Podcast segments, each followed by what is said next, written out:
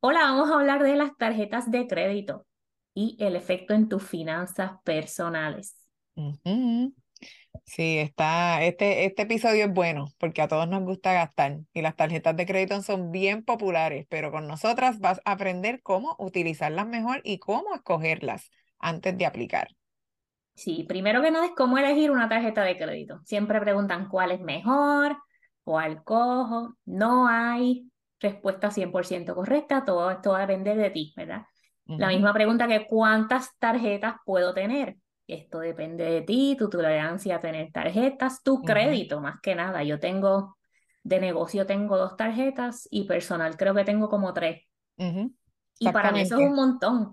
Si tú me llegas a preguntar hace par de años si te hubiese tenido cinco, ni para el cara, pero como estoy tratando de hacer travel hacking y si nos escuchas de travel hacking, dale para atrás como al episodio 8 o algo así que hablamos de travel hacking. sí, no hay gente de travel hacking que tiene como 10 o 15 tarjetas. Eso así me, a mí me causaría un estrés tan brutal. Yo no puedo bregar con eso. Pero sí, yo también tengo tres personales. Entonces, para elegir tu tarjeta de crédito, usualmente la ofertita que te llega por correo no es la que es, no es la buena. Exactamente. Todo va a comenzar con un pequeño Internet Research. No escojas cualquier tarjeta que te llegue, ni la que te llegó por correo, ni nada de eso. No te tires a lo loco a aplicar sin saber por lo menos estos cinco pasos que te voy a decir. Primero que nada, es bien importante que sepas tu puntaje de crédito. Nosotras en otros episodios te hemos recomendado Credit Karma, eh, también los websites de las tres casas de crédito, TransUnion, Experience y Equifax, te dan los puntajes gratis y un full report, me parece que una vez al año puedes entrar y chequear.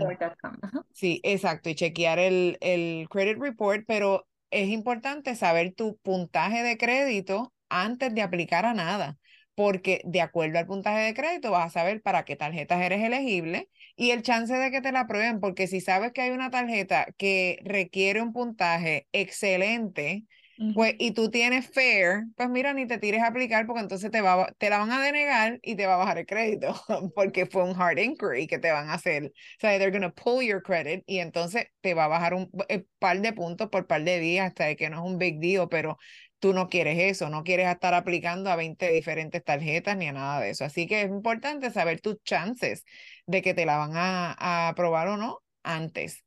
También necesitamos saber para qué queremos esta tarjeta.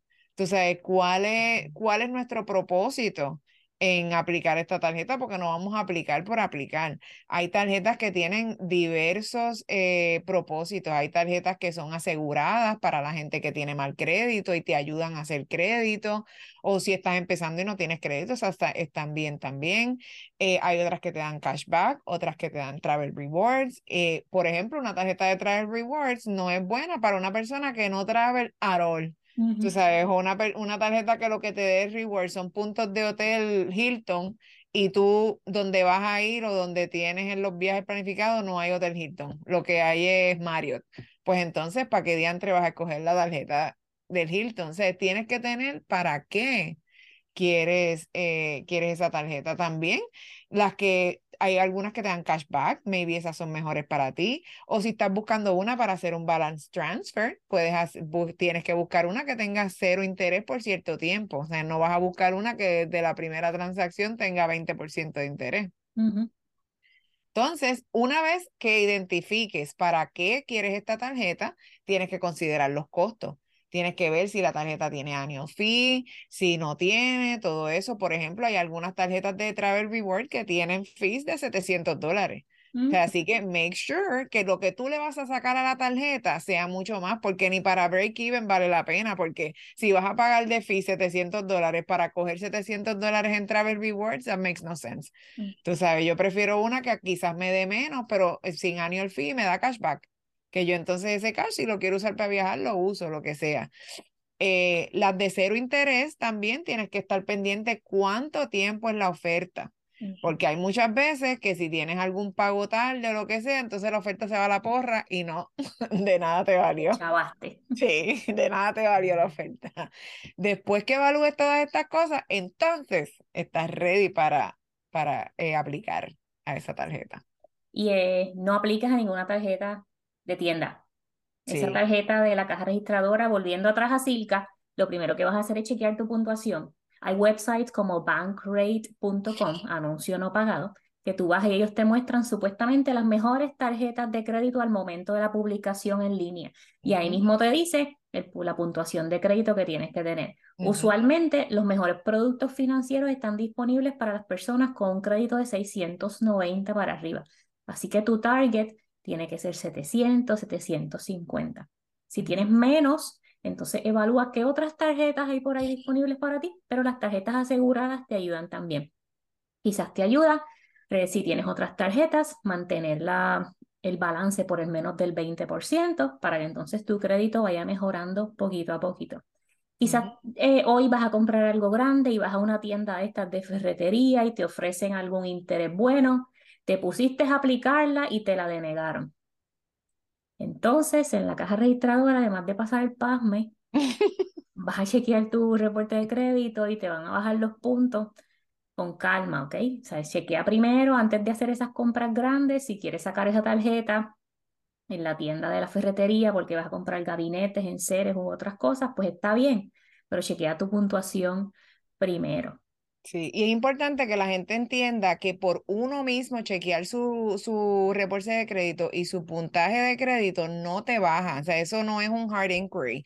Yo chequeo mi reporte de crédito y mi Credit Karma casi hay veces dos veces por semana, o sea, cada rato yo lo estoy mirando porque eso a mí me da, me da tiempo de coger a tiempo si me han hecho algún tipo de fraude o lo que sea, yo lo puedo cut catch en mi, en mi reporte de crédito.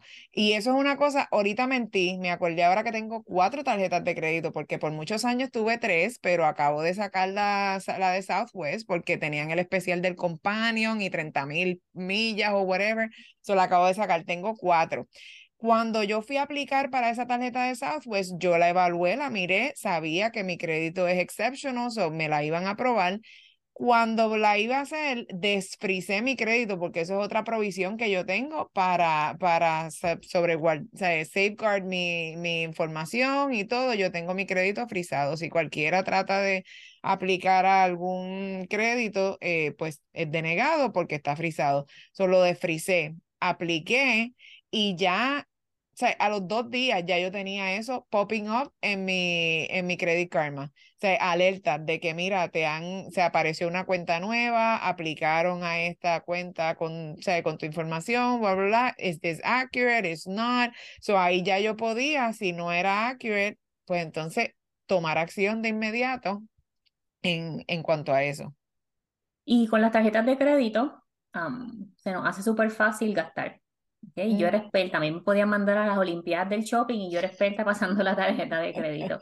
y, es que eso es, como un barril sin fondo, o sea, depende de tu crédito, tú la llevas hasta Pekín y el banco te envía un email, te aumenté el credit line, pero como tú le sigues dando el paguito todos los meses, terminas con un bill mucho más grande. Entienda, gente, que si usted no paga el balance y si usted lleva un balance al próximo estado de cuenta, del mes anterior va a pagar intereses. Porque usted hizo el pago mínimo no significa que los intereses no se van a acumular. Porque usted pagó la mitad no significa que los intereses no se van a acumular. Tienes que pagar el balance completo del statement para que los intereses no se acumulen. Y hoy día, al 30%, eso duele. Y ahí es cuando más tienes que comenzar a planificar tus compras y evitar gastar de más y pasar la tarjeta súper fácil. ¿Ok? Y aquí te voy a dar la, la recomendación número uno que es establecer alertas que estén de acuerdo con tu budget, ¿ok? Una vez yo tengo una alerta en mi tarjeta de crédito, en una de ellas, que si me paso de 500 dólares, me envía un email todos los días por la mañana, tu balance es tal, tal, tal, tu balance Mira, es mija, deja de gastar, así dice el email, para allá. Dice, eh, te fuiste, te fuiste, porque es fácil pasar la tarjeta, pero puede ser súper peligroso si a fin de mes o cuando termine el ciclo no tienes para pagarla. Sí, y todos volvemos a lo mismo, que está como en la mente, porque cuando yo tengo dinero cash, para mí me duele más pagar el dinero cash que pasar la tarjeta. O sea, pasar la tarjeta es swipe y tú, nada, coges el recibo, lo guardas en la cartera y sigues para adelante. Si quieres recibo, porque ahora muchas veces dice, no, gracias, no me des recibo y arranca. Pero cuando tú das ese billete de 20 o ese billete de 50 y te lo rompen, tú sabes, y lo que te devuelven para atrás son 10 pesos o 5, o si te devuelven algún cambio, pues esa, ese duele más. Así que mucho, mucho ojo con las tarjetas de crédito.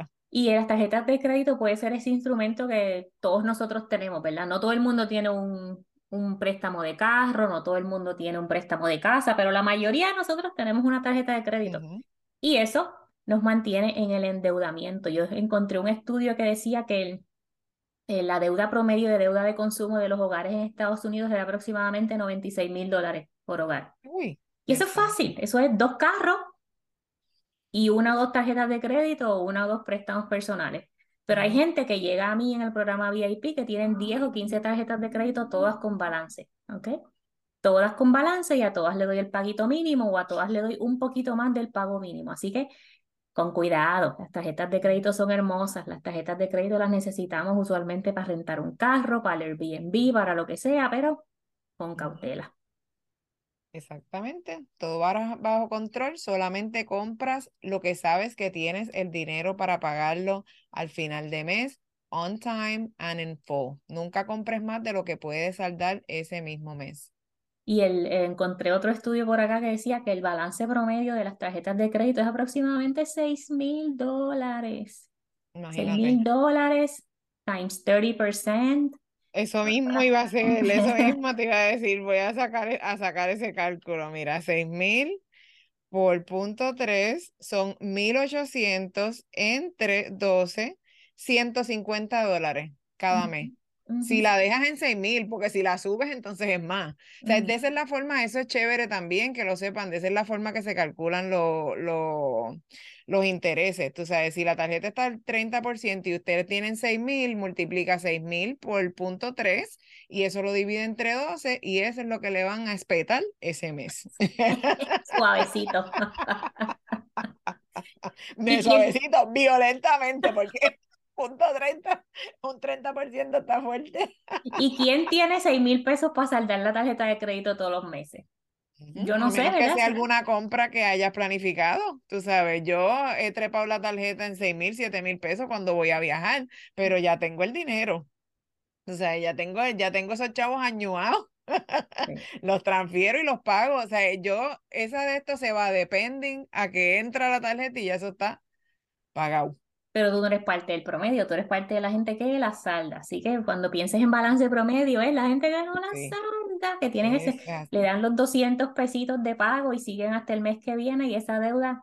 Cuando mires tu estado de, tarjeta de crédito, ahora por ley tienen que ponerte cuánto te vas a tardar pagándola si haces el pago mínimo nada más. Así que chequeate esa tablita para que te rompa el corazón cuando veas que te vas a tardar 10, 15, 20 años y todos los intereses que vas a terminar pagando con esa tarjeta. Sí, no, y recordemos de que esto es interés compuesto, o sea, vamos a poner que lo que el mismo ejemplo que utilizamos ahorita, dijimos que eran 150 dólares en intereses, so, el mes que viene no va a ser otra vez el cálculo del 30% en los 6 mil, va a ser el cálculo del 6 mil 150.